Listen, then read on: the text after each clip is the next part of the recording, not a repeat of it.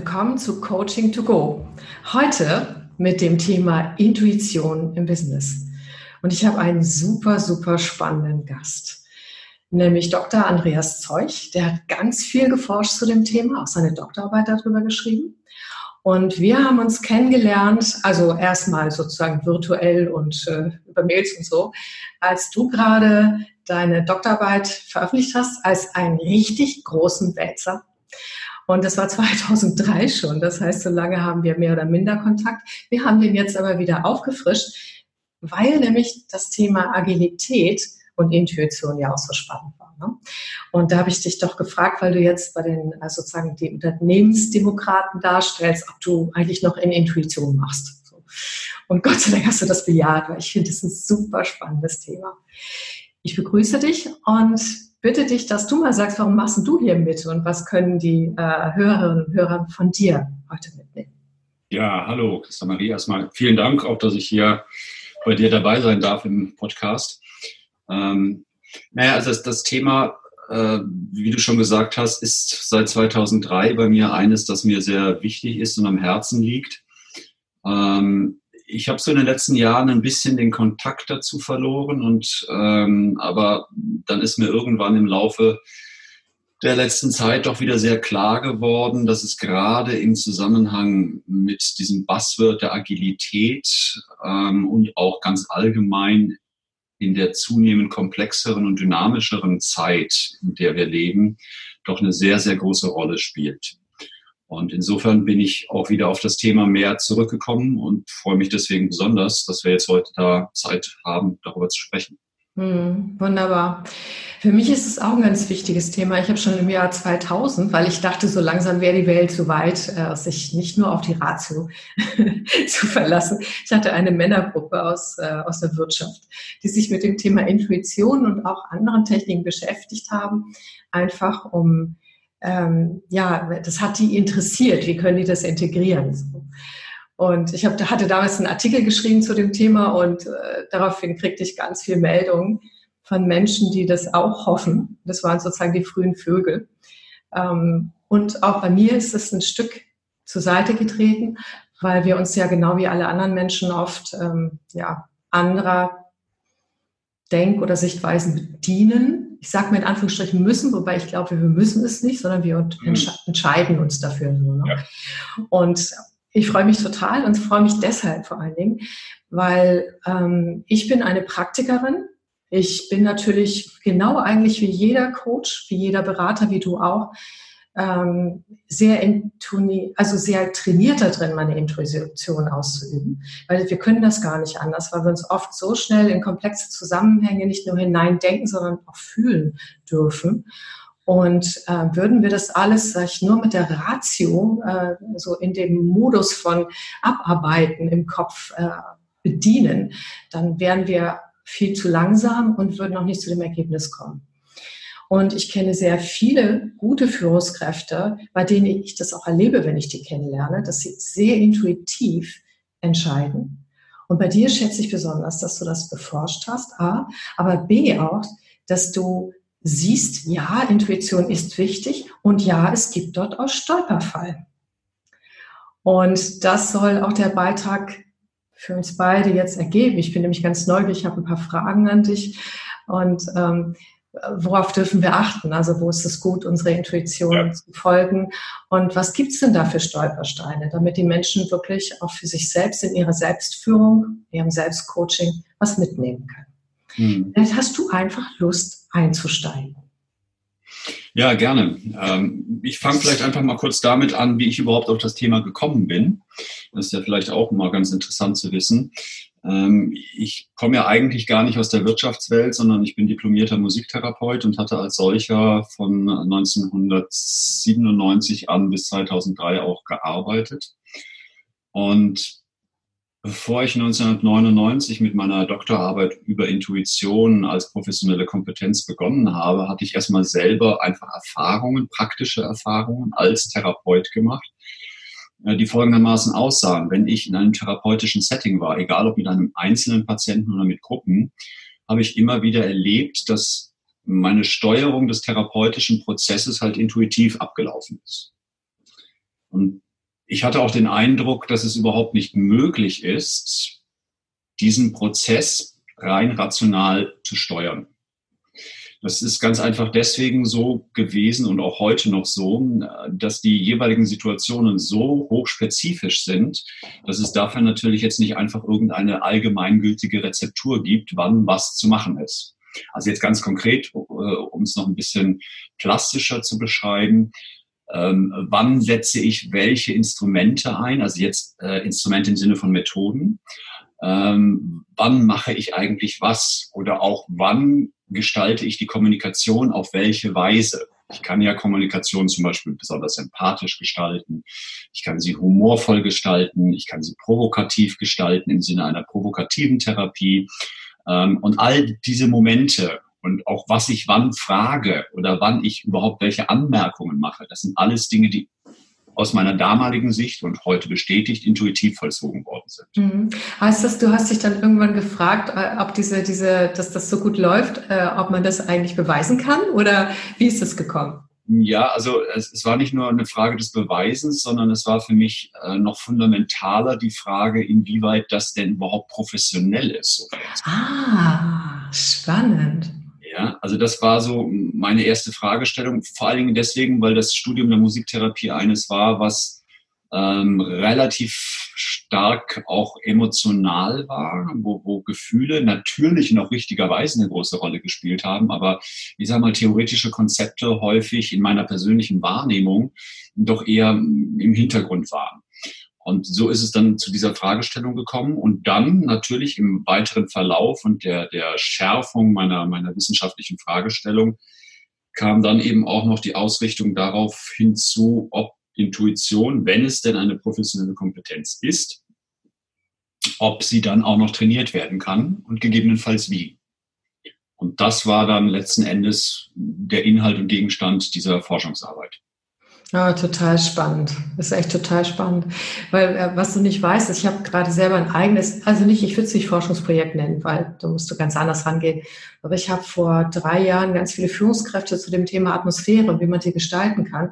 Ob das eine Wahrnehmungskompetenz ist und ob man sie trainieren kann und ob sie wichtig ist für die Führungskräfte gemacht und so unglaublich tolle ähm, Beiträge gesammelt und ich werde die Stück für Stück auch verwerten. Ich weiß noch nicht, ob es ein Buch wird oder anders.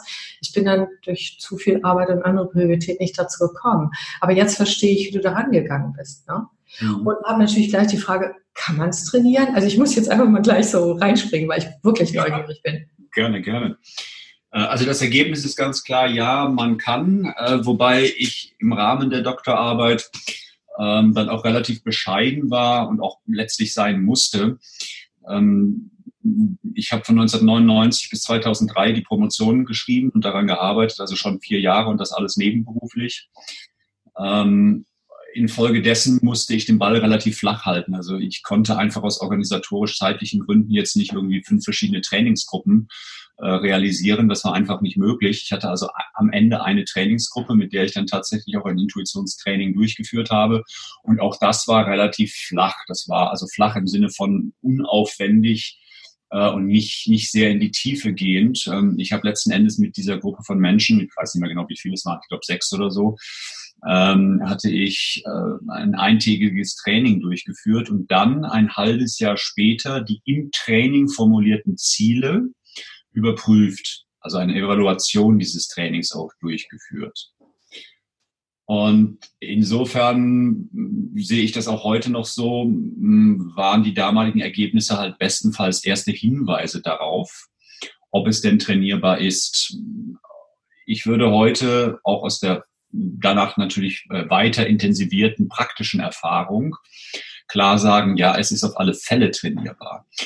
Ähm, warum ist das so? Intuition begründet sich in vielen verschiedenen Aspekten und unter anderem auch in unserer Wahrnehmung. Nur als ein Beispiel. Und zwar, das habe ich in der Doktorarbeit damals auch schon unterschieden, in der Wahrnehmung der Außenwelt, also alles, was jenseits meiner Körpergrenzen passiert, aber auch die Wahrnehmung der inneren Welt. Äh, da kommen wir vielleicht später noch drauf. Da spielte für mich das, das Konzept der sogenannten somatischen Marker von amerikanischen Neurologen Antonio Damasio eine sehr große Rolle. Ähm, und diese somatischen Marker sind im Grunde genommen alles, was innerhalb dieser Körpergrenzen geschieht. Das können Körpergefühle sein, das können innere Bilder sein, das kann eine innere Stimme sein. All dies ist möglicherweise ein intuitiver Hinweis auf etwas. Und Damasio hatte mit den somatischen Markern seinerzeit auch noch äh, festgestellt, dass Intuition ein Start- oder Stoppsignal hinsichtlich einer konkreten Fragestellung sein kann. Ja. So, und äh, wenn man das jetzt bedenkt, dann ist man ja schon mal schnell bei dem Punkt, okay, die Wahrnehmungsfähigkeit von Menschen hinsichtlich der Wahrnehmung der äußeren Welt und der inneren Welt ist ein wichtiger Aspekt, um Intuition professionell nutzen zu können. Und da würde ich gleich gerne rein, wenn mich das echt total interessiert. Ich habe das auch fast festgestellt, weil dieses Thema Wahrnehmung zu trainieren, ist insgesamt ein unglaublich wichtiges Thema für Führungskräfte und zwar auf mehreren Ebenen. Ich gehe da jetzt gar nicht auf alle ein. Und wir haben in der heutigen Welt ja durch die Zunahme von gefühlten Stress, Wahrnehmungseinschränkungen teilweise oder eben halt, ich habe gerade heute Morgen einen super Artikel von Klaus Eidenschink dazu gelesen, also richtig klasse. Ähm, oder aber auch von inneren No-Gos, das heißt, dass wir bestimmte Dinge gar nicht fühlen wollen oder nicht wahrnehmen wollen und so weiter. Ne? Und ähm, diese Forschung von Damasio hat mich extrem fasziniert, auch hinsichtlich der Entscheidungstheorien. Ne? Also dass körperlich schon etwas passiert, bevor wir überhaupt im Kopf so weit sind, dass wir, dass da etwas entsteht, ne? dass das auch messbar ist. Meine Frage, die ich jetzt gerade habe, ist, was ist deine Aussage dazu? Müssen wir entspannt sein, um unsere Intuition oder die Wahrnehmung auf unsere, äh, unsere somatischen Signale wahrzunehmen oder müssen wir das nicht? Mhm. Das ist eine sehr gute und sehr wichtige Frage. Das Ergebnis damals bei meiner Doktorarbeit war dies, dass da Menschen doch recht unterschiedlich ticken. Und ich finde das auch nachvollziehbar. Das heißt, für manche ist genau diese innere Ruhe und Entspannung ein wichtiger Aspekt, um in Kontakt zu kommen mit diesem, wie ich es nenne, Grenzprozess zwischen dem Unbewussten und dem Bewussten. Also die Intuition ist eben nicht nur ein unbewusster Prozess, sondern sie wird ja erst dadurch zur Intuition, dass ich sie irgendwann auch bewusst wahrnehme. Auch wenn sie nicht aus meinem rationalen Denken entstammt, aber sie muss in mein Bewusstsein treten. So, und ähm, dieser Grenzprozess wird bei manchen Menschen dann leichter wahrgenommen, wenn sie in einem entspannten Zustand sind. Es scheint aber auch Menschen zu geben, die durchaus auch vielleicht nicht zwingend Stress brauchen, äh, aber die dann durchaus besonders gut einen Zugang zu ihrer Intuition mhm. finden. Genau, das beschäftigt mich auch. Das finde ich spannend, dass du das sagst. Denn ich habe also in meiner ganzen Arbeit mit dem Thema festgestellt, dass wir nicht nur verschiedene Wahrnehmungskanäle haben für die Intuition. Ja. Ähm, das, das wissen wir auch auf anderen Ebenen, dass wir das haben, sondern dass es auch bestimmte Arten von Intuition gibt. Und wenn ich da zum Beispiel meinen Mann nehme, ne, der ist hochintuitiv, er weiß das nicht, er würde das auch ablehnen. Er würde sagen, das bin ich nicht. Äh, wenn ich ihn aber erlebe, dann kann er aufgrund äh, von Situationen, in denen er ist, ob es in der Verkehrsführung ist oder in anderen, also überall da, wo ich das live miterlebe und erfahre, oder auch manchmal in Bezug auf meine Person oder Zeitpunkte, ist er hochgradig intuitiv. Und da kann ich mich total auf das verlassen, was er entscheidet. Aber es ist Instinkt. Das heißt, er muss auch erst in den Situationen sein. Er kann es nicht irgendwie anders erfahren. Bei ihm funktioniert es überhaupt nicht mit Ruhe, sondern wenn er in der Aktion ist. Mhm. Ja, das sind so diese Instinktgeschichten, wo wir ja manchmal auch zumindest den Glaubenssatz haben, instinkthaftes Handeln hat die Gefahr, äh, nur einseitig intuitiv zu sein, weil wir irgendwelchen Instinkten folgen und nicht dieser Komplexität gerecht werden, die da ist. Und dennoch gibt es das auch. Und dann gibt es eben halt auch alle möglichen Zwischentöne. Habe ich auch erlebt. Mhm. Woran würdest du denn sagen, Entschuldige, du wolltest was sagen, ne? Mach du mal erstmal, weil die nächste Frage, die kommt da gleich hinterher. Ähm, wo würdest du Menschen raten, im Business Intuition einzusetzen und wo besser nicht? Mhm.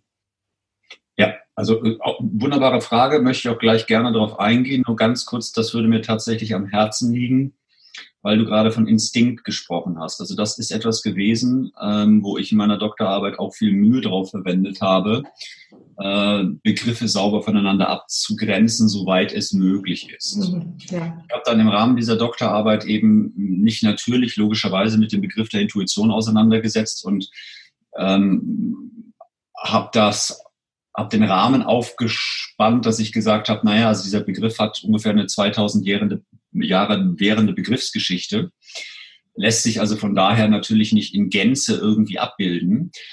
Ähm, und er ist auch, wenn man äh, das linguistisch betrachtet, also rein von der sprachwissenschaftlichen Seite her betrachtet, oftmals schwer abzugrenzen von anderen Begriffen, also eben zum Beispiel Instinkt und Intuition. Äh, und die Linguisten unterscheiden, das fand ich sehr, sehr hilfreich, eine sogenannte Kernprägnanz bei Begriffen, wo sie also im Kern etwas Besonderes haben, aber an den Grenzen sozusagen fuzzy sind und, nicht mehr scharf und sich überlappen oftmals äh, und somit nicht trennscharf sind. Mhm. So ist es, glaube ich, auch mit dem Instinkt und Intuition oder auch äh, mit Inspiration und äh, Intuition. Ähm, ich habe aber für mich eine relativ klare, kernprägnante Unterscheidung zwischen Instinkt und Intuition getroffen. Ähm, und ich glaube, das ist nicht nur meine persönliche Meinung, sondern das lässt sich auch begriffsgeschichtlich tatsächlich zeigen. Äh, der Instinkt ist etwas, was angeboren ist. Also ein Beispiel, wenn es irgendwo heiß ist, dann ziehen wir unsere Hand instinktiv zurück. Ähm, und diese Instinkte sind nichts, was wir in dem Sinne erlernen müssen, sondern das sind tatsächlich weitergegebene Programme, Verhaltensprogramme, die dann relativ eindimensional ablaufen. Und das ist ja oftmals eine Kritik auch an der Intuition, äh, dass sie uns äh, keine neuen kreativen Lösungen ermöglichen würde. So, und die Intuition ist aber eben etwas, was erlernt ist äh, über äh, lange Zeiten der Erfahrung einerseits. Ne? Das ist dann äh, das theoretische Konstrukt des Erfahrungswissens, was die meisten Menschen auch sofort parat haben und äh, auch als Erklärungsmodell kennen. Äh, aber es gibt eben auch noch dieses große Erklärungsmodell der unbewussten Wahrnehmung und Informationsverarbeitung. Und äh, in, in diesen Fällen ist es aber etwas, was aktuell aus der Situation entsteht oder was auf Erfahrungswissen zurückgeht. Und das unterscheidet sie sehr vom Instinkt. Mhm. Also das einfach nur mal so zum Begrifflichen. Ähm, so, und jetzt zu deiner Frage, wann würde ich das denn empfehlen und wann nicht? Ähm, ich würde da gerne auf etwas eingehen wollen, was in der äh, langjährigen Diskussion, also auch Fachdiskussion und Intuition herum immer wieder zu lesen ist, ähm, in wissenschaftsjournalistischen Texten. Also wie in Psychologie heute zum Beispiel oder in äh, auch manchen wirtschaftlichen Zeitungen und Zeitschriften, wenn dann mal was über Intuition geschrieben wird, dann liest man ganz, ganz häufig, dass Intuition bitte nur dann im professionellen Kontext anzuwenden sei, wenn man schon über eine professionelle, lange Expertise verfügen würde. Ja, das sind dann die berühmten zehn Jahre Erfahrung, die darüber ist sich an dem Punkt die Wissenschaft einig und dem stimme ich auch zu, dass man ungefähr zehn Jahre braucht, um eine Expertise in was auch immer aufzubauen. Und nur dann, wenn man dieser Experte wäre, dürfe man die Intuition verwenden. Das ist sachlich falsch und auch einfach wirklich seit 40 Jahren nachweisbar.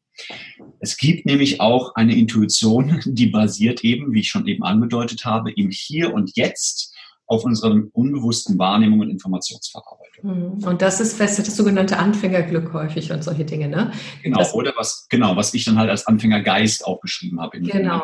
Feel It. Ähm, und ich finde es ganz, ganz wichtig, dass äh, wir im Wirtschaftsleben, im Arbeitsleben allgemeiner gesagt, dass wir dem Rechnung tragen. Das heißt ganz konkret in einer, in einer Arbeitssituation, wenn beispielsweise eine Praktikantin oder ein Praktikant oder ein Berufsanfänger, der gerade angefangen hat und eingestiegen ist, eine Intuition hat, dann kann das ein sehr wertvoller Hinweis sein, der eben noch nicht verschleiert ist durch den scheinbaren Expertenblick. Weil genau. es eben auch so etwas gibt wie eine Erfahrungs- oder Expertenfalle. Wenn wir jetzt schon ja, de definitiv. Ne? Vielleicht kommen wir zu den Fallen später, weil ich habe ja, ja. Genau. Aber das ist tatsächlich, das ist ganz wichtig, weil wir im Prinzip durch das Erfahrungswissen manchmal nur Wahrnehmungsmuster wiederholen und nicht sehen, dass dort etwas Neues entsteht oder aber auch wie ähm, beim U-Prozess äh, U-Prozess von Otto Schama, ne, etwas, auch eine alte Sichtweise sterben muss, auch eine alte Identität, um das, was sich wirklich in der Zukunft neu ankündigt, auch über wahrnehmen zu können, dann auch zu verwerten können, kreativ in der Produktentwicklung, wo auch immer, um dann nicht immer nur das Alte zu wiederholen, sozusagen. Das ist ein Punkt. Ja, spannend. Ähm, ich würde gerne ähm, mit dir, weil du hast das Buch Feel It geschrieben, hast es gerade schon erwähnt, also sehr empfehlenswert.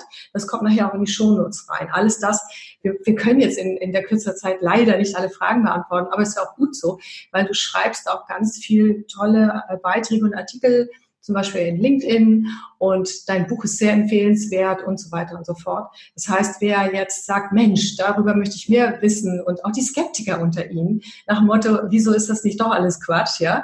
Die sind herzlich eingeladen, bei dir nochmal etwas näher nachzulesen, weil das ist gerade das, was ich an deiner Arbeit sehr, sehr, sehr, sehr schätze, dieses, ähm, dass du wirklich allen Spuren nachgegangen bist und tatsächlich auch die neuesten Forschungsergebnisse auch immer wieder zusammenstellst, ne? auch gerade in deinem Artikel jetzt in 2017 über Agilität.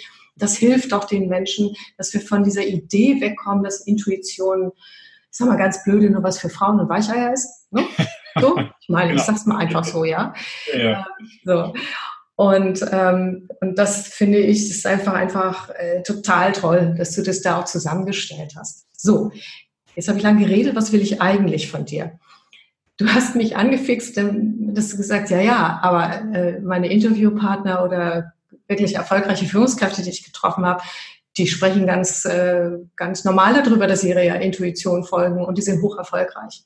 Kannst du mal ein, zwei Beispiele nennen ähm, von Menschen, die dich damit beeindruckt haben, auch wie die das professionell eingesetzt haben und so, dass wir vielleicht für unsere Hörerinnen und Hörer, dass die so ein bisschen ableiten können, wie haben die das eigentlich gemacht, ja? Mhm. Ja, also was mir spontan einfällt, das ähm, war tatsächlich im Zusammenhang mit meinen Recherchen für dieses Buch Feel It, was im Grunde genommen sowas war wie die ähm, Übersetzung der Doktorarbeit in äh, ein Wirtschaftssachbuch. Ähm, und dafür habe ich dann natürlich nicht einfach nur die Doktorarbeit genommen und quasi paraphrasiert, sondern ich bin dann natürlich noch viel mehr ins Feld reingegangen von Management-Tätigkeiten, Führungstätigkeiten und habe dort mit vielen Menschen gesprochen, sie interviewt. Ähm, und da gab es verschiedene für mich sehr spannende Fälle. Ähm, einer davon war äh, das, was heute die Lunge-Laufschuhmanufaktur geworden ist. Es war seinerzeit noch ein sehr, sehr junges Unternehmen. Ähm, Hintergrund ist einfach der, dass wie ja vielleicht du und auch die meisten äh, deiner Hörerinnen und Hörer wissen, äh, Laufschuhe normalerweise äh, ein Massenprodukt sind, was in Fernost wie häufig hergestellt wird. Also oft steht dann da drauf Made in Thailand, Made in Vietnam. Ähm, und das hat die üblichen wirtschaftlichen Gründe, dass dort die Produktion wesentlich günstiger ist und es deswegen nach dort ausgelagert wird. Ähm, und der Herr Lunge, der heißt wirklich so, ähm, und sein Bruder, die waren selber als Menschen, die zu dem Zeitpunkt, ich glaube, drei verschiedene Laufläden mit entsprechenden Produkten hatten, äh, damals in Hamburg, mittlerweile auch noch einen Shop in Berlin, äh, waren sehr davon überzeugt, okay, also klar, ja, irgendwie sind die Laufschuhe ganz nett und ganz gut, aber so richtig überzeugend tut uns das noch nicht. Und sie hatten ein ganz klares Gefühl gehabt und sind eben ihrer Intuition gefolgt dass solche hochwertigen technischen Laufschuhe, wie wir sie von den üblichen einschlägigen Marken kennen, dass die sehr wohl auch in Deutschland produziert werden können, weil nämlich Sie persönlich mit den Qualitätsansprüchen, die Sie selber auch als Läufer an die Schuhe hatten, nicht einverstanden waren. Äh, ganz konkret beispielsweise die Abnutzungserscheinungen der Schuhe äh, sind halt doch relativ hoch. Das heißt, ähm, wenn man einen neuen Laufschuh kauft und keine Ahnung 20, 30 Kilometer in der Woche läuft, dann ist dieser Schuh nach einem Jahr durch. Dann kann man sich einen neuen kaufen. Das ist weder gut für die Umwelt im Sinne der Nachhaltigkeit, noch ist es gut für das Portemonnaie des Käufers. Es ist nur gut für den Produzenten. Und damit waren sie nicht einverstanden. Sie wollten beispielsweise, dass die Haltbarkeit deutlich höher ist. Zum Beispiel auch, indem sie die äh, äh, entsprechende Technik dann äh, realisieren, wie man sowas besser gestalten kann. Und damals war aber ganz klar das Feedback aus der Umwelt, lasst das bloß sein, weil das wird nicht möglich sein. Also es gab viele rationale Hinweise darauf, warum das denn nur möglich sei, das in Fernost zu produzieren und nicht in Deutschland. So, heute, äh, gute zehn Jahre weiter, ist es einfach so, dass wir genau sehen, okay, die Lunge-Laufschuhmanufaktur lebt, sie lebt ganz gut und sie ist auch weiter gewachsen und deren Portfolio wächst auch immer weiter. Also das fand ich zum Beispiel ein schönes Beispiel für eine gelungene. Und jetzt die Frage, wie haben die das gemacht? Du hast sie als Menschen kennengelernt. Ähm, was, was können wir von denen lernen, dass die Intuition ja hier mit einem unglaublich schönen Beispiel gelungen ist? Mhm. Ähm, Das ist eine gute Frage. Äh, Im Detail werde ich das vermutlich jetzt so schnell nicht beantworten können, weil ich jetzt in dem Fall nicht mehr so drin bin. Ähm, soweit ich mich jetzt recht erinnere, war ein zentrales Element, dass sie vor allen Dingen zu zweit waren ähm, beide in dem Fall ein kompatibles Gefühl, eine kompatible Intuition hatten und die aber auch ähm, im Grunde genommen kritisch geprüft haben. Das ist etwas, was mir auch sehr wichtig ist, dass man nicht einfach nur der Intuition folgt, sondern dass man sie in einem Diskurs mit anderen Menschen kritisch beleuchtet. Äh, Bernd Schmid, ähm, Organisation, systemischer Organisationsberater aus Wiesloch, der sich auch sehr stark mit der Intuition beschäftigt hat, noch auf sehr kluge Weise, äh, der nennt das die Läuterung der Intuition. Das finde ich einen ganz schönen Begriff. Also es geht einfach darum, wirklich äh, nicht direkt dem ersten Impuls zu folgen. Das wäre jetzt praktisch die Übersetzung äh, ins Doing, ins Operative. Ähm, das Allereinfachste ist, wenn ich nicht mit anderen Leuten drüber reden kann oder will, aus welchen Gründen auch immer, mal mindestens eine Nacht drüber zu schlafen. Mhm. Äh, am besten ist es aber, mit anderen Menschen darüber in den Diskurs zu gehen und zwar sehr wohl auch kritisch. Ja, ähm, das kann man dann auch methodisch ausbauen, ne, durch entsprechende, wie bei beim äh, ähm, De Bono mit seiner Sechs-Hüte-Technik, indem man zum Beispiel auch jemanden hat, der so den Hut des Kritikers aufzieht. Ne? Mhm. Da gibt es Möglichkeiten. Mhm. Wenn du magst, kann ich noch eine, eine Originalgeschichte äh, von mir selbst kurz schildern, wie ich nämlich gescheitert bin, weil ich nämlich genau das selber nicht bedacht hatte. Oh ja, total gerne. Und da, ich muss aber noch mal kurz, bevor du das machst, das erinnert mich sehr stark daran, dass, dass es die Genialität von dem U-Prozess wieder zeigt, weil da ist es ja genau so, dass äh, die Weisheit der vielen oft genutzt wird, an diesem Punkt, wo das Neue empfangen wird. Und dann wird über ein Prototyping nicht lange, nicht lange also sozusagen äh, alles Mögliche geplant gemacht, sondern das Prototyping wird ins Feld, in den Markt oder wo auch immer hingebracht. Und genau wie beim Design Thinking wird dadurch das Ganze geläutert oder geschliffen. So, ne? Finde ich ganz spannend. So, und jetzt bin ich neugierig auf dein Scheitern. Das finde ich großartig. Mhm. Ja, ich erzähle das sehr gerne. Äh, erstens, weil ich es wichtig finde, sich auch gescheiterte Situationen anzugucken und nicht immer nur tolle Erfolgsstories zu erzählen. Ja. Und zweitens, weil es auch, ich sage jetzt mal, sogar mir passiert ist, der sich seit 1999 damit auch professionell beschäftigt, also seit 20 Jahren. Äh, folgende Situation, ich ähm, wollte für ein Projekt ein Team aufbauen. Ähm, der Auslöser war eine Idee eines Geschäftsmodells, die ich hatte. Dann habe ich das sehr, sehr schnell innerhalb von ein, zwei Stunden aufgemalt und habe gesehen, boah, das ist ja geil, da steckt ja unheimlich viele Möglichkeiten drin. Äh, und es war nur klar, das kann ich unmöglich alleine machen. Und dann habe ich kurz in mich reingespürt, nachgedacht, gespürt, gefühlt und dann hatte ich mehrere Personen präsent gehabt. Und dann habe ich alle diese Personen am selben Tag direkt dann, als sie mir eingefallen sind, kontaktiert. Die waren auch alle begeistert. So gesehen war meine Intuition hundertprozentig treffsicher. Und genau alle diese Leute waren auch im Team dabei. Und sie waren auch eine ganze Weile im Team dabei. Und es war jetzt auch nicht so, dass da alles äh, für die Katz war. Wir haben auch viele tolle Sachen gemeinsam geschaffen und geschafft. Aber am Ende sind wir dann doch gescheitert. Äh, ich lasse das so stehen, führt sonst zu weit. Das Interessante ist jetzt, dass ich ähm, durch dieses Auseinanderdriften dieses Teams wieder und auch das Zerbröckeln dieses Teams wieder einfach auch mich gefragt habe, was ist denn meine Verantwortung daran, dass wir gescheitert sind? Und ich komme jetzt genau zu einer solchen Intuitionsfalle, äh, ich bin mir mittlerweile ziemlich sicher, dass ich der sogenannten Verfügbarkeitsheuristik erlegen bin. Ja. Diese Verfügbarkeitsheuristik wurde unter anderem von Kahnemann entwickelt, der auch genau dafür äh, den Nobelpreis für Wirtschaftswissenschaften damals bekommen hatte seinerzeit.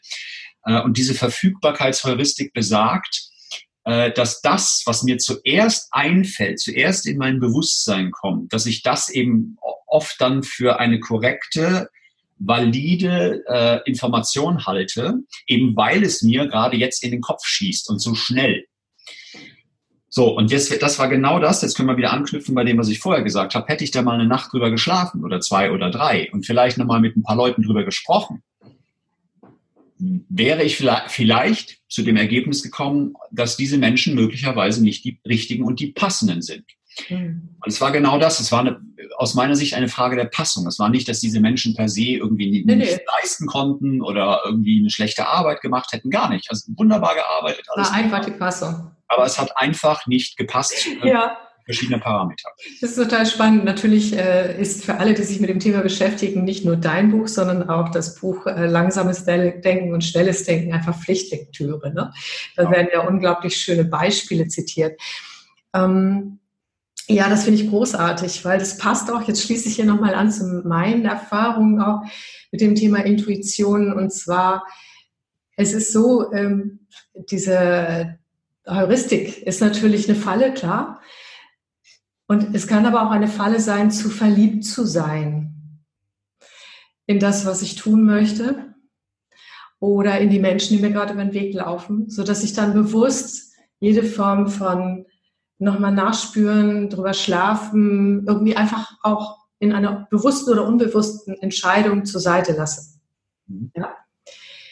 Äh, ich habe nicht nur, also nicht nur fundierte Berater- und Organisationsentwicklungsausbildung, sondern ich habe mir auch vor, ich glaube, es ist schon mehr als zehn Jahre her, schon 15 Jahre her, mal in so einer wilden Zeit auch mal gegönnt mit einer äh, Frau, die ganz faszinierend ist. Das ist jemand äh, aus den USA, Rosalind Briere dort solche Trainings, Wahrnehmungstrainings, Energietrainings irgendwie über einen langen Zeitraum, über vier Jahre immer, wenn sie in Deutschland war, äh, dort dabei zu sein.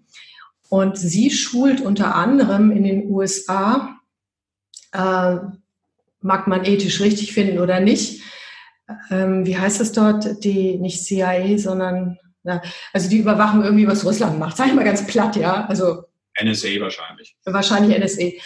Und ähm, die haben natürlich viel Intuitionsforschung gemacht, weil die das sogenannte Remote Viewing, Remote Viewing einsetzen. Das heißt, Menschen werden darin ausgebildet, und da hat sie teilweise die Ausbildung übernommen, äh, über die Ferne ohne Kenntnis von irgendwas, nur anhand von Landkarten, äh, Stellungen von, ähm, ja, von, vom Feind, in Anführungsstrichen damals vom Kalten Krieg, aber auch inzwischen in der Archäologie wird das auch viel angesetzt, ne? also Fundstätten zu finden. Und sie kannte sich also richtig, richtig gut aus in dem Thema und auch in den ganzen Fall. Sie hat ein ganz wunderbares Beispiel erzählt, hat gesagt, du kriegst ja nicht, äh, du kriegst ja keine Excel-Datei oder keine Word-Datei, wenn du, äh, wenn du äh, intuitiv auf sowas einstimmst oder versuchst, das zu empfangen. Und du hast auch keine Vorinformation. Also es gibt so eine Kurve, äh, die, die ganz neu reingehen, haben äh, in der Regel einen ganz hohen Trefferquote. Dann geht's runter, wenn sie sich mit dem Thema beschäftigen und wieder rauf, wenn sie sich lang genug mit dem Thema beschäftigt haben. Das waren ihre Forschungsergebnisse. Sie hat aber auch gesagt, die Fallen sind darin in der Interpretation der Wahrnehmung. Die Wahrnehmung selber kann durchaus richtig sein, aber was wir daraus machen, durchläuft natürlich unsere Bewertungsfehler.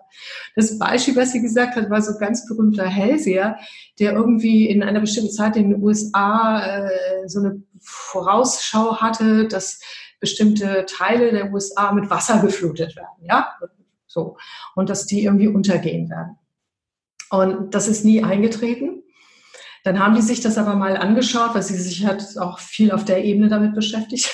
Und anstatt, äh, was da passiert ist in der Zeit ist, dass, ich weiß nicht, wie das jetzt mit der Prohibition oder dieser Alkoholverbot oder so zusammenhängt. Auf alle Fälle haben die durch bestimmte Schicksalsumstände eine unglaublich hohe äh, Quote von äh, Suchtabhängigen von Trinkern gehabt.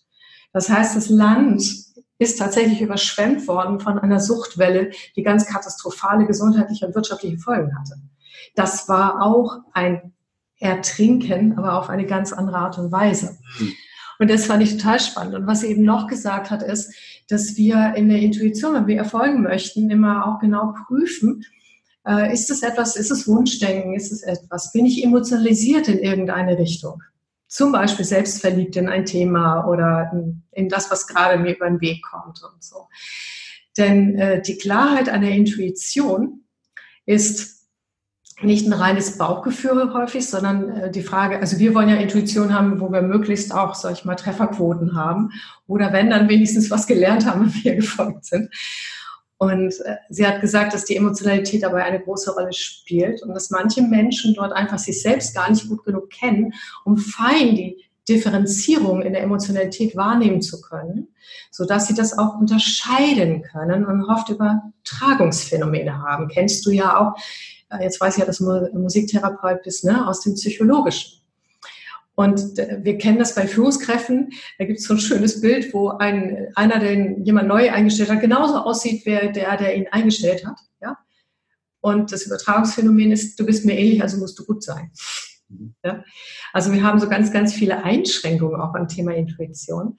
Und dennoch kenne ich hoch erfolgreiche Leute, die nämlich in der Regel auch, ähm, entweder haben sie viel Erfahrung in dem Bereich oder aber die sind auch sowieso sehr selbstreflektiert und können sich steuern durch all diese Wahrnehmungen hindurch, die sie haben, um dann manchmal sogar blitzschnell tatsächlich auch eine Intuition richtig gut nach vorne zu bringen. Dumm ist nur, dass Intuition keine Begründung mitliefert, oder? Vielleicht sagst du dazu noch mal was.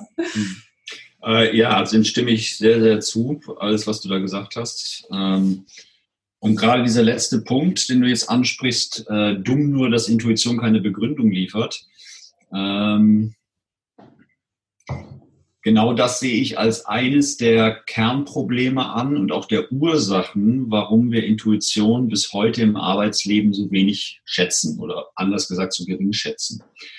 Denn es ist, du hast ja vorhin auch gesagt, etwas daraus lernen. Es ist tatsächlich häufig relativ schwierig, aus einer gescheiterten Intuition etwas zu lernen. Es ist nicht immer ganz einfach. Äh, insbesondere, wenn man sich jetzt nicht so super intensiv damit beschäftigt hat. Also ich würde sagen, ich habe da jetzt eine Lernschleife durchlaufen mit der Geschichte, die ich vorhin gerade ja. erzählt hatte. Mhm.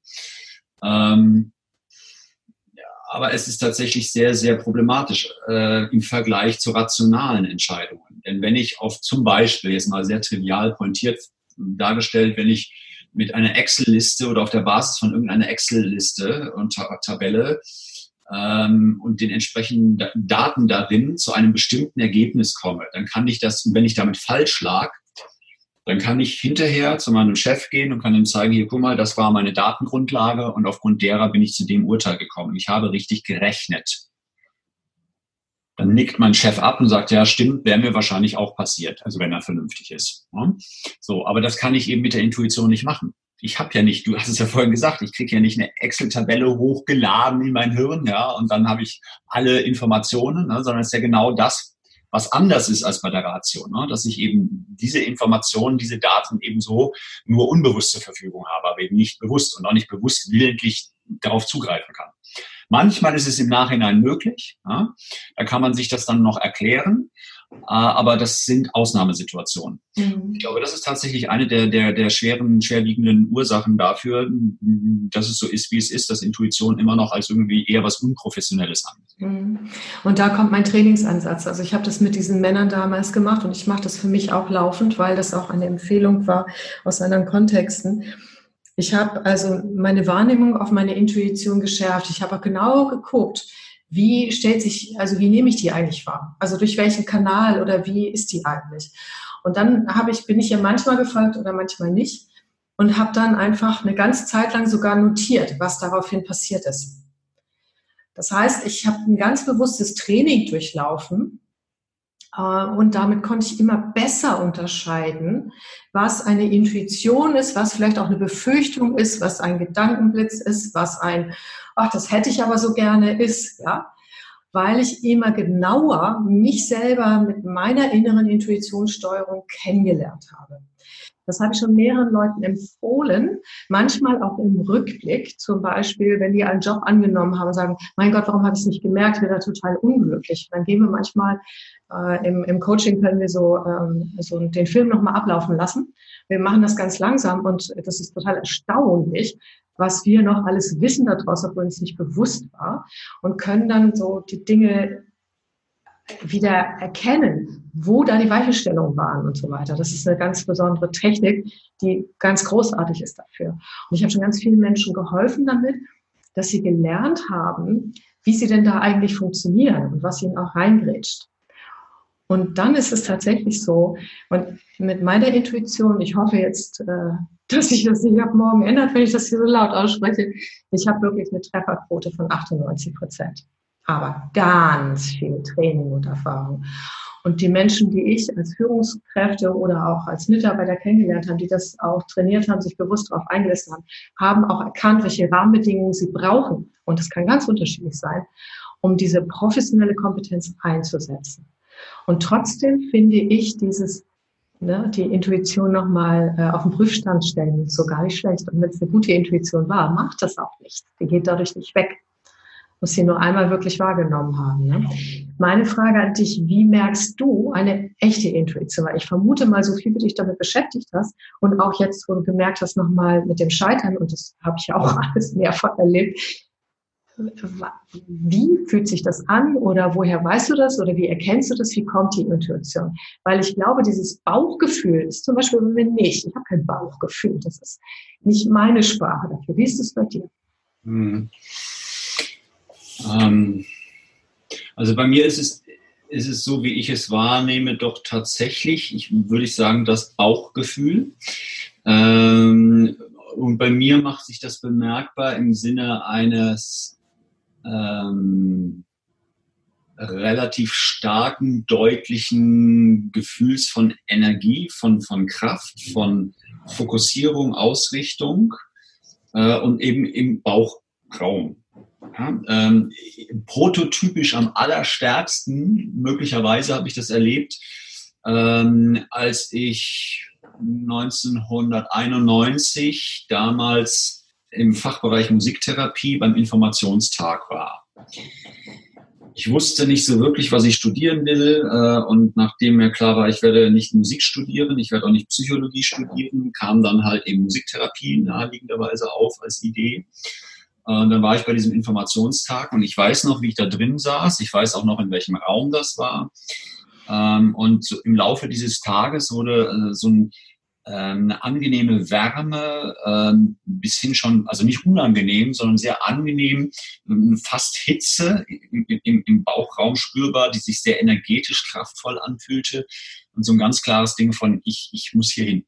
Mhm, ja. Ähm, und auch wenn ich heute nicht mal als Musiktherapeut arbeite, so kann ich nur sagen, dass das für mich damals höchstvermutlich der beste Studiengang war. Ähm, ich ich habe da aus verschiedenen Gründen mich sehr, sehr wohl gefühlt, ähm, habe auch ein sehr gutes Diplom dann gemacht, was mir dann wiederum die, die Doktorarbeit überhaupt ermöglichte als Absolvent einer Fachhochschule. Ähm, und das war so prototypisch für mich das, wo ich es am, am allerdeutlichsten gespürt habe. Mhm. Ähm, und interessant auch im Nachhinein, dass ich zum Beispiel bei dieser Teamsituation, von der ich vorhin erzählt habe, das nicht so deutlich war. Also das war eher so ein Kopfding, also da ploppte ja. was hoch und, genau. und dann passierte genau das, was du auch erwähnt hattest. Ähm, ich will nicht sagen, dass ich verliebt war in, das, dieses, in, in dieses Geschäftsmodell, diese Geschäftsidee, aber ähm, der Wunsch, das möglichst schnell umzusetzen, war so groß, dass ich da nicht einfach nochmal zwei, drei Tage mich zurückgenommen habe und das nochmal geprüft habe. Hm, vollstes Verständnis. das kann ich so gut nachvollziehen, das kenne ich auch alles. Ich könnte dir jetzt auch noch Stunden von äh, den Plops erzählen, die ich gehabt habe. Ja. Ähm, ich würde dir gerne noch erzählen, wie, meine, äh, wie es bei meiner Intuition ist. Und ich deshalb nochmal auch als Anregung für alle, die uns zuhören. Es kann sehr mhm. unterschiedlich sein.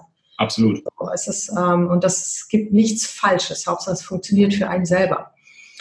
Und bei mir ist es nämlich kein Bauchgefühl, sondern es ist ein inneres, klares Wissen, das nicht vom Kopf kommt. Es hat keinerlei Gedanken. Wenn es, wenn es denkt, ja, oder Begründung mitlief, dann weiß ich, dass es nicht die Intuition ist. Mhm. Es ist, als würde ich einen Gesamtkomplex einer riesen Datei runterladen und ähm, als wäre die komplett als Wissen verfügbar, aus dem ich handeln kann und Entscheidungen treffen kann, mit einer absoluten inneren Sicherheit. Und es ist nicht auseinandergenommen, wie Gedanken sind, wenn aber dies, das und jenes. Ich kann aber aus dieser, diesem, was komplex irgendwie in mir auftaucht, also ich sehe das manchmal wirklich wie so, eine, wie so ja, wie eine Datei, aber das ist jetzt wahrscheinlich nur mein inneres Bild dafür. Und da ist irgendwie alles drin und daraus kann ich handeln. Und interessanterweise inzwischen auch so geübt, dass ich es dann auch wenn ich das zugelassen habe und runtergeladen habe, ohne es zu verfälschen, im Anschluss daraus tatsächlich auch nicht nur Begründungen, aber auch etwas, ich kann Herleitungen machen, die andere Menschen dann auch verstehen. Mhm. Und die Intuition hilft mir sogar dabei. Das heißt, ich kann das übersetzen, was ich dort runtergeladen habe, als inneres Wissen würde ich das bezeichnen, in das hinein, und wenn ich mit anderen Menschen arbeite. Mhm. Genau, genau. Mhm. Ähm, Wenn du magst, erzähle ich noch einen äußerst spannenden, noch weiter ergänzenden Fall aus der Doktorarbeit. Gerne. Zur Wahrnehmung der Intuition. Ähm, einer meiner Teilnehmer, die ich interviewt hatte, ähm, der hatte äh, auch sehr, sehr viel, genauso wie du und wie ich, äh, sich mit der inneren Wahrnehmung befasst und auch mit seiner Intuition. Und der war irgendwann so professionell, dass er gemerkt hat, dass er zwei verschiedene somatische Marker hatte. Ein Start tatsächlich und ein Stoppsignal. Das bezog sich, er war Berater auf die Situation der Auftragsklärung und auf die Frage, soll er diesen Auftrag annehmen oder nicht? Wenn der Kunde es denn wollen würde, der potenzielle oder äh, Bestandskunde. Und das Stoppsignal war bei ihm eine Verspannung im Rücken. Nicht immer, das hat er auch klar gesagt, ich finde eh dieses immer oder nie sehr schwierig, aber häufig bis meist in der Situation der Auftragsklärung, wenn er eine Verspannung im Rücken spürte, dann wusste er, dass noch irgendetwas nicht stimmt, dass es zum Beispiel eine Hidden Agenda gab. Und dann musste er nochmal reingehen und die Situation weiter tiefer prüfen. Wenn er hingegen ein, ein klares Gefühl hatte von, äh, ich will jetzt anfangen, ich will loslegen und innerlich unruhig wurde. Dadurch hat sich dieses Gefühl dann ausgedrückt, ja, so leicht schweißige Hände, so ein bisschen erhöhter Pulsschlag. Auch wieder konkret in der Situation der Auftragsklärung. Dann wusste er in den meisten Fällen, okay, wir haben alles ausreichend und gut geklärt. Äh, von meiner Seite aus können wir loslegen. Und das hat ihn tatsächlich sehr, sehr gut geleitet. Mhm, das ist nochmal ein ganz, ganz wunderbares Beispiel. Dankeschön. Ja. Ich würde auch gerne noch ein Beispiel von einer Kundin erzählen die äh, hochsensibel ist, hochintelligent und wirklich multiple begabt. Das war auch ihr Problem. Ja, mhm. weil sie hat so viele Möglichkeiten und ähm, es ging auch darum, wie sie jetzt in dem nächsten Berufsfeld, in dem sie aktiv werden will, wie sie das Ganze reinbringen kann.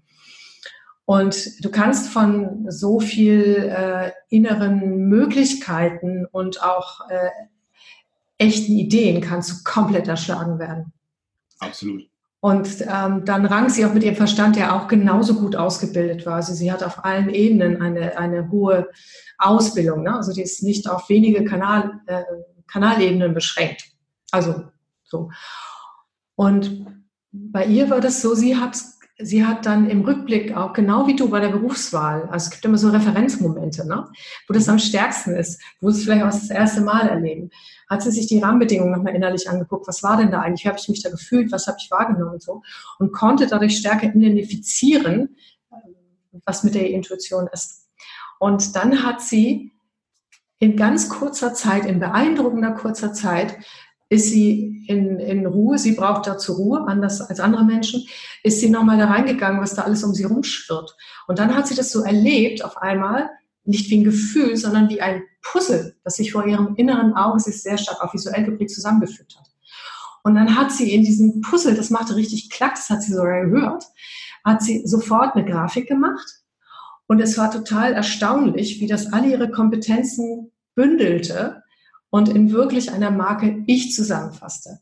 Und sie hat dann, äh, sie hat das dann auch gleich getestet, hat das irgendwie Freunden gezeigt und hat es auch einem potenziellen nächsten Arbeitgeber gezeigt und hat so, sofort den Job darauf hinbekommen. So, also das auch nochmal herausfinden, wie funktioniert meine ähm, Intuition auch anhand früherer Referenzerfahrung und dann meinen eigenen Kanal und meine Umstände finden dafür ne? und die dann einfach leben. Gibt es noch aus deiner Sicht etwas, worauf wir achten sollten? Wir wollen ja auch die Stolperfallen nochmal besprechen. Neben all dem, dass wir auch wirklich sagen, das hilft uns ja. Ne? Ach so, die Weisheit der vielen. Nicht, dass ich das vergesse. Da sind wir ja beide Fan von. Ne?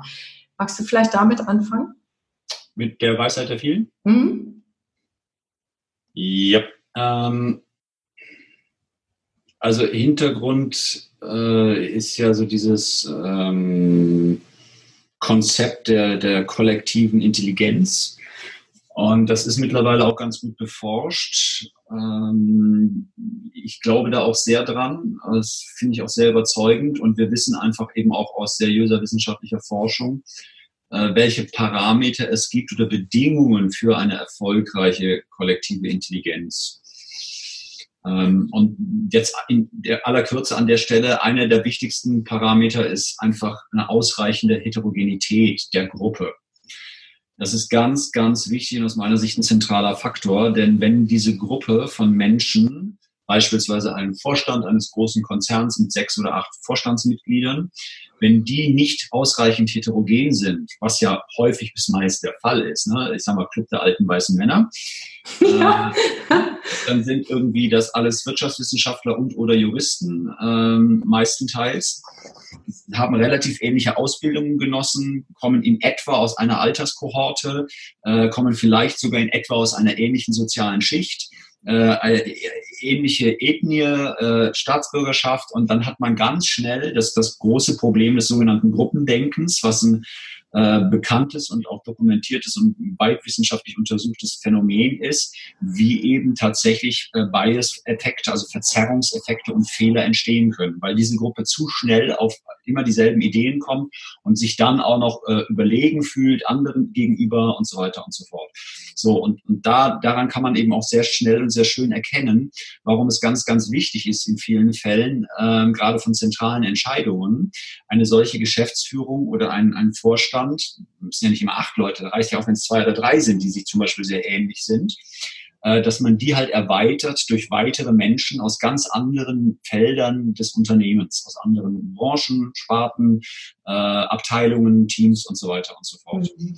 Ähm, Insofern finde ich, ist das eine ganz, ganz äh, wichtige Geschichte, die natürlich eben äh, auch sehr stark und sehr viel mit dem Thema Intuition zu tun hat. Ne? Wo dann die verschiedenen subjektiven Blickwinkel und verschiedenen intuitiven Prozesse zusammenkommen und die müssen dann halt nur gut kommuniziert und äh, erkundet werden. Mhm, genau. Da bin ich da tatsächlich auch ein großer Freund von. Ja, ich auch. Ich bin sicher, dass du das auch bei dem äh, Thema Unternehmensdemokraten und da, wo du als Berater tätig bist, auch mit Methoden noch hinterlegst. Ähm, ich mache das auch bei den Führungskräftetrainings. Wir machen immer kollegiale Fallberatung. Und da üben alle sich tatsächlich in die Sichtweise aller Personen, die mit dem Fall zu tun haben, hineinzuversetzen, auch äh, empathisch oder mental, je nach Geschmacksrichtung. Und es ist total erstaunlich, was dann, weil die sind heterogen. In den offenen Seminaren sind die sich nicht ähnlich, weder von der Altersgruppe noch von der Branche. Und es ist so erstaunlich, was für kluge Lösungen da rauskommen, wo der Fallspender sagt, ja, das kann ich wirklich machen. Mhm. Also das mache ich auch virtuell teilweise, weil ich finde das so eine Ressource. Ja jetzt zu meiner ursprünglichen Frage, ich springe ein bisschen hin oder her, aber das liegt daran einfach, ich finde es so spannend, mit dir zu sprechen und dieses Thema ist für mich auch ein, ach, das ist ein echtes Herzensthema, genau wie für dich. Hm, gibt es noch etwas an Fallstricken oder etwas, was du da mitgeben möchtest? Dann sind wir nämlich auch gleich am Ende des Podcasts, wo wir beide auch nochmal so einen Tipp mitgeben. Hm. Hm. Also ich hatte es vorhin angedeutet, ich, das möchte ich tatsächlich gerne ein bisschen ausführen. Das ist jetzt nichts Neues, aber ich möchte es noch ein bisschen differenzieren. Das ist das, was ich äh, vor einer Weile genannt habe, Erfahrungs- oder Expertenfalle. Ähm, das finde ich besonders deswegen so wichtig, weil ja so oft eben immer wieder kolportiert wird, man dürfe nur dann seine Intuition professionell verwenden, wenn man Experte ist, nach mindestens zehn Jahren. Punkt. Ähm, es gibt aber eben auch genau die, die, die, die Problematik, die dadurch entsteht. Äh, Experten neigen natürlich nicht immer, aber immer wieder dazu, die bisher erfolgreichen Lösungen in die Zukunft zu projizieren. Ja. Und dann dabei zu übersehen, dass in der aktuellen Situation ein kleiner, feiner, aber relevanter Unterschied besteht zu den bisherigen Situationen. Und dann kommt im Grunde genommen dann so eher reflexhaft die alte Lösung aus der Vergangenheit, die ja damals schon erfolgreich war. Äh, und insofern ist das einfach eben immer auch ein Risiko. Der Erfolg von früher ist kein Garant für einen Erfolg in der Zukunft. Oh ja. Ja, und ich glaube, das ist vermutlich auch allen, die jetzt zuhören, denke ich mal klar. Das erleben wir ja auch ständig äh, in verschiedenen Branchen, wo halt eben Unternehmen versuchen, mit alten Mitteln wieder irgendwie das Geschäft, äh, was gerade irgendwie den Bach runterzugehen scheint, wieder versuchen zu beleben und dann am Ende natürlich doch wieder scheitern. Äh, also diese, diese Experten- und Erfahrungsfalle ist, ist ein großes Problem, weil dann äh, häufig eine Selbstüberschätzung eintritt. Und Selbstüberschätzung ist äh, sicherlich nichts, was der Intuition förderlich ist. Mhm. Und das Buch, was ich, äh, das, das Beispiel, was ich in dem Buch auch aufgebracht hatte, war eben äh, einer der berühmtesten Experten überhaupt, beziehungsweise der Experte selber war nicht so berühmt, aber der Fall ist weltberühmt. Äh, das war nämlich der Kapitän der Titanic. Äh, ja, ja. Sollte ja eigentlich seine letzte Jungfernfahrt sein, äh, nachdem der Mann 40 Jahre auf See war und nicht einen einzigen relevanten Unfall hatte. Äh, die Leute, also der, der war ein Star damals, ja, der, der, der Captain Smith. Ähm, und der hat sich aber tatsächlich einfach selber überschätzt, was man auch anhand von entsprechenden Textzitaten belegen kann, äh, wie er über diese Jungfernfahrt gesprochen hat, noch bevor sie losgegangen ist. Ähm, und das ist für mich so ein wunderbares, also was heißt wunderbares, ein tragisches Beispiel, aber eben ein, ein sehr, sehr äh, gutes Beispiel dafür, was passieren kann, wenn ich über Jahrzehnte hinweg eine unglaubliche Expertise aufgebaut habe. Mhm, das ist total schön. Deshalb propagieren wir Berater ja immer auch den Anfängergeist, den immer wieder neu in sich zu beleben und immer wieder neu mit neuen Augen auf die Dinge zu schauen, ne? gerade wenn man viel Erfahrung hat. Ja, genau. schön. Genau. Gut, Letztes Wort an dich und dann sage ich noch was zum Abschluss. Gibt es irgendeinen Tipp, den du zusätzlich zu all den wirklich profunden und wertvollen Dingen, die du gesagt hast, den unseren Hörerinnen und Hörern für ihr Selbstcoaching oder Selbststeuerung mitgeben möchtest? Mhm. Mhm. Also die entscheidende, nicht, nicht die, aber eine entscheidende Frage ist ja nun, wie kann ich das Ganze nun trainieren oder weiterentwickeln, qualifizieren?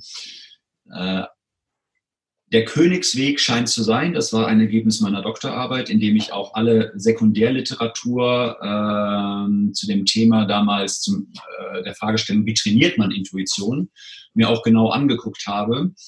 Ähm, plus auch nochmal wissenschaftliche Forschung ähm, tatsächlich scheint, und ich finde es persönlich total plausibel, Meditation und ähnliche Techniken wie äh, Meditation äh, sehr, sehr hilfreich zu sein, um die eigene Intuition weiterzuentwickeln. Und da wäre es sehr hilfreich, äh, Meditation als Konzept, als Trainingsentwicklungskonzept einfach loszulösen von der Spiritualität, die damit ursprünglich ja verknüpft war. Wer das auch mit einbinden will, der kann es ja gerne tun, aber man kann das durchaus auch betreiben, um bestimmte Dinge ähm, zu erreichen, die nicht unbedingt jetzt äh, buddhistisch orientiert sind oder sonst wie oder christlich mystisch oder wie auch immer. Äh, sprich, also mein Tipp wäre, sich mal damit ein bisschen zu beschäftigen, zu gucken und das muss nicht jetzt irgendwie die die äh, Zen-stille Meditation sein, eine halbe Stunde jeden Tag. Das ist sowieso zu hoch gegriffen für Menschen, die diese Erfahrungen noch nicht gemacht haben. Ähm, aber vielleicht einmal die Woche äh, zum Wochenstart zum Beispiel so ein kleines Ritual einzuführen, zu sagen, okay, wenn ich am Montagmorgen aufstehe und bevor ich zur Arbeit gehe, mache ich zwei Minuten lang einen Bodycheck und gehe einfach, setze mich irgendwo hin, wo ich meine Ruhe habe, mache Tür zu, Telefon aus, mache die Augen zu und spüre in mich rein, von der Fußsohle bis zum Kopf, wie geht's mir gerade? Wie fühlt sich mein Körper an? Wie geht's mir einfach gerade? Mhm. Ohne Bewertung, nicht mehr machen, nur die zwei Minuten mal kurz innerlich spüren, Innenweltwahrnehmung. Ja. So, das wäre ein erster möglicher Schritt in die Richtung. Dankeschön. Finde ich ganz großartig. Und Gott sei Dank ist ja auch das Thema Achtsamkeit, du hast gerade den Bodycheck auch genannt, ein wichtiger Punkt inzwischen geworden, weil wir Menschen brauchen in dieser Komplexität, wir brauchen das. Ne? Ich finde es super, es von Spiritualität und all diesen Mystiken zu entkleiden, weil das ist tatsächlich etwas, das habe ich auch gelernt. Es kommt nicht darauf an, wo es herkommt, sondern wie ich es einsetze. Ne? Ja, mein Schlusswort ist, also ich habe eigentlich gar nicht viel hinzuzufügen, weil ich finde, mit diesen äh, achten Sie auf Intuition, schätzen Sie wert, nicht nur von sich selbst, sondern auch von anderen Menschen und schauen Sie vielleicht gemeinsam mit der Weisheit der vielen da drauf und bleiben Sie im Anfängergeist. Und auch wenn es Stolperfallen gibt mit einem wachen Geist, können Sie einen Teil davon entdecken. Andreas, vielen, vielen lieben Dank an dich. Ich fand das hochbelebend. Ich könnte noch stundenlang mit dir reden. vielen Dank. Ja, sehr gern geschehen. Ebenfalls vielen Dank für das spannende, tolle Gespräch. Gut. Und tschüss an alle. Einen schönen Tag.